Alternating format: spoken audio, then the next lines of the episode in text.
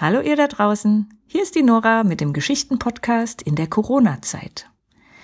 Bei mir ist gerade irgendwie so ein bisschen die Luft raus und ich brauche erst mal ein bisschen Zeit, um mir neue Geschichten auszudenken und über Leute was zu erforschen. Aber die Lisa war fleißig und von ihr gibt's eine spannende Geschichte.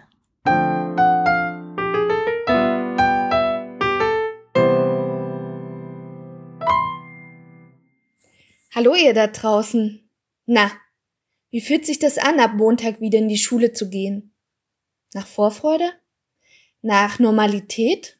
Nach einer neuen Herausforderung? Vielleicht sogar nach Befreiung? Freitag vor einer Woche, am 8. Mai, war Tag der Befreiung. Aber Befreiung von was? Vor 75 Jahren wurde der Zweite Weltkrieg beendet. Ein entsetzlicher Krieg, den Deutschland begonnen hatte und eure Urgroßeltern und vielleicht auch die ein oder anderen Großeltern erleben mussten. 55 Millionen Menschen wurden getötet. Viele haben ihr Zuhause verloren. Nach sechs furchtbaren Jahren war endlich Frieden. Was für eine Befreiung für alle, die unter dem Krieg gelitten hatten. Nun gab es Hoffnung für eine bessere Zeit. Viele Menschen hatten dennoch eine unsichere Zukunft vor sich, denn die Städte waren zerstört und mussten erstmal wieder aufgebaut werden. Und bis die Länder, gegen die Deutschland damals gekämpft hatte, wieder Freunde sein konnten, dauerte es. Es brauchte ganz viele Menschen, die sich miteinander versöhnten. An das Ende des Krieges wurde letzten Freitag gedacht. Verschiedene Länder setzten ein Zeichen für Frieden, damit sich solch ein Krieg niemals wiederholt. Vielleicht habt ihr davon gehört. Auch wenn der Krieg 75 Jahre her ist, so sind die Nachwirkungen bis heute spürbar. Nicht direkt hier bei uns vor der Haustür, sondern woanders, zum Beispiel in Israel und Palästina. Zwei Länder, die sich seitdem streiten und immer wieder Krieg miteinander führen.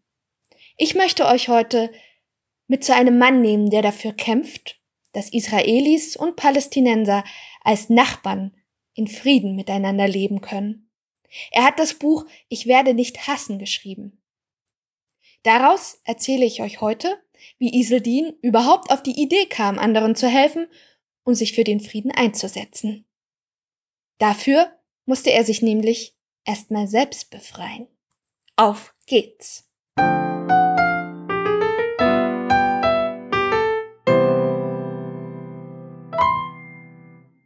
Iseldin Abuleish ist Palästinenser. Er ist 1955 im Flüchtlingslager Jabalia in Gaza geboren. Als ältester von sechs Brüdern und drei Schwestern. Es gab ständig ein Neugeborenes. Alle lebten in einem Raum. Mit den Eltern insgesamt elf Personen in einem Raum. In einer winzigen Hütte. Es gab keine Toilette, kein fließendes Wasser, kein Strom. Schon als Kind wusste Iseldin, Lernen ist das Einzige, was hilft, dieser Situation zu entkommen. Als er in die Schule kam, hütete er seine Bücher wie einen kostbaren Schatz. Die Schule war überfüllt, 60 Kinder in einer Klasse. Dennoch ging er gern hin. Sein Lehrer sagte, dass er alles lernen konnte, was er lernen wollte, und alles werden konnte, was er werden wollte.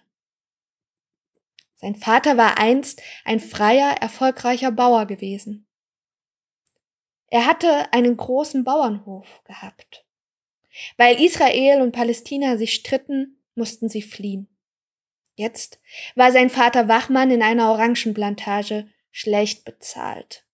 Die Familie konnte er damit kaum ernähren.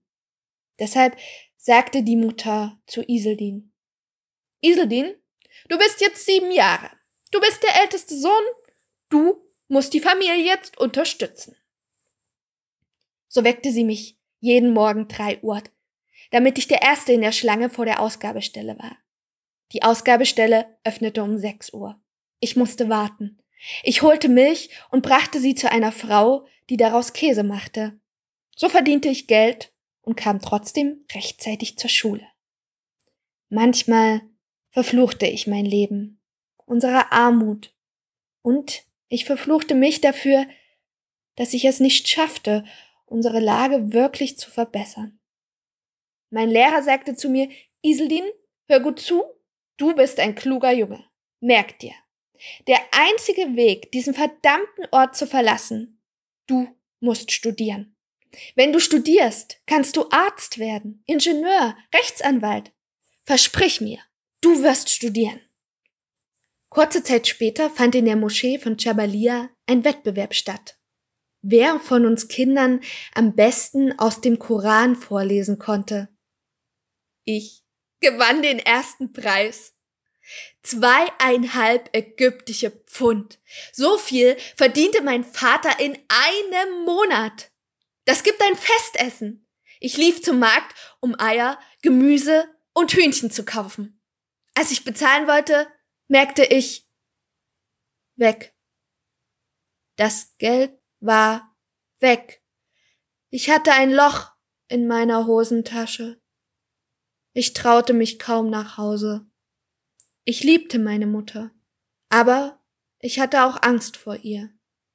Du bist zu nichts Nütze, Iseldin. Iseldin, morgen suchst du dir einen Job. Aber Mutter, der Lehrer sagt, ich würde so gut vorlesen und. Bevor der Mund liest, braucht er etwas zu essen. Seit meinem siebten Lebensjahr habe ich ununterbrochen gearbeitet. Säcke geschleppt, Orangen gepflückt, Kuhfladen gesammelt, Hühnerställe ausgemistet, Häuser gebaut. Das Geld reichte nie. Ich begann die Schule zu schwänzen. Wenn ich nachts bis zur Erschöpfung Orangenkisten gestapelt hatte, war ich morgen einfach zu müde. Wieder nahm ich meinen Lehrer beiseite und bat mich, regelmäßig in die Schule zu kommen. Iseldin, sonst wirst du nie studieren. Mein Lehrer war es, der mir Mut machte der eine bessere Zukunft für mich sah. Also versuchte ich beiden gerecht zu werden, der Verantwortung meiner Familie gegenüber und der Schule. Aber mein Körper machte nicht mehr mit. Meine Gelenke schwollen an, meine Beine versagten. Mit 14 kam ich ins Al-Shiva Krankenhaus in Gaza-Stadt. Eine neue Welt. Die Ärzte und Ärztinnen, Palästinenser, genossen Respekt. Arzt musste wohl ein guter Beruf sein. Ein Arzt kann anderen helfen mit Medikamenten und Therapien. Deshalb sagte ich mir, Iseldin, wenn du Arzt wirst, kannst du das Leben deiner Familie verbessern und gleichzeitig dem palästinensischen Volk helfen. Das ist mein Traum. Ich werde Arzt. Iseldin ist Arzt geworden, Gynäkologe, das ist ein Spezialist rund um die Geburt von Kindern. Ein Neugeborenes zur Welt zu bringen, ist für ihn das Aufregendste im Leben. Er ist der erste palästinensische Arzt, der in einer israelischen Klinik arbeiten durfte. Es ist etwas Außergewöhnliches, weil sich die beiden Länder nach wie vor bekriegen. Für ihn jedoch ist jeder Mensch gleich. Egal ob Israeli oder Palästinenser. Er hilft allen und will für alle etwas Gutes. Er hat drei seiner Töchter im Krieg verloren. Aber trotz schwerer Rückschläge hat er nicht angefangen, jemanden zu hassen. Er sagt, dass Hass nicht mit Hass besiegt werden kann. Das Gegenmittel für Krieg, Hass und Rache ist Bildung und Erfolg. Er verbreitet Hoffnung für ein friedliches Zusammenleben. Dafür braucht er immer wieder neue Kraft. Und er weiß, woher er seine Kraft nehmen kann. Von Gott. Er dankt Gott für die Stärke, die er ihm gegeben hat, um die Herausforderungen anzunehmen. Für ihn ist Gott großzügig, stark, eine Unterstützung und er vergibt. Er sagt, wenn Gott uns vergeben kann, Warum können wir einander nicht vergeben?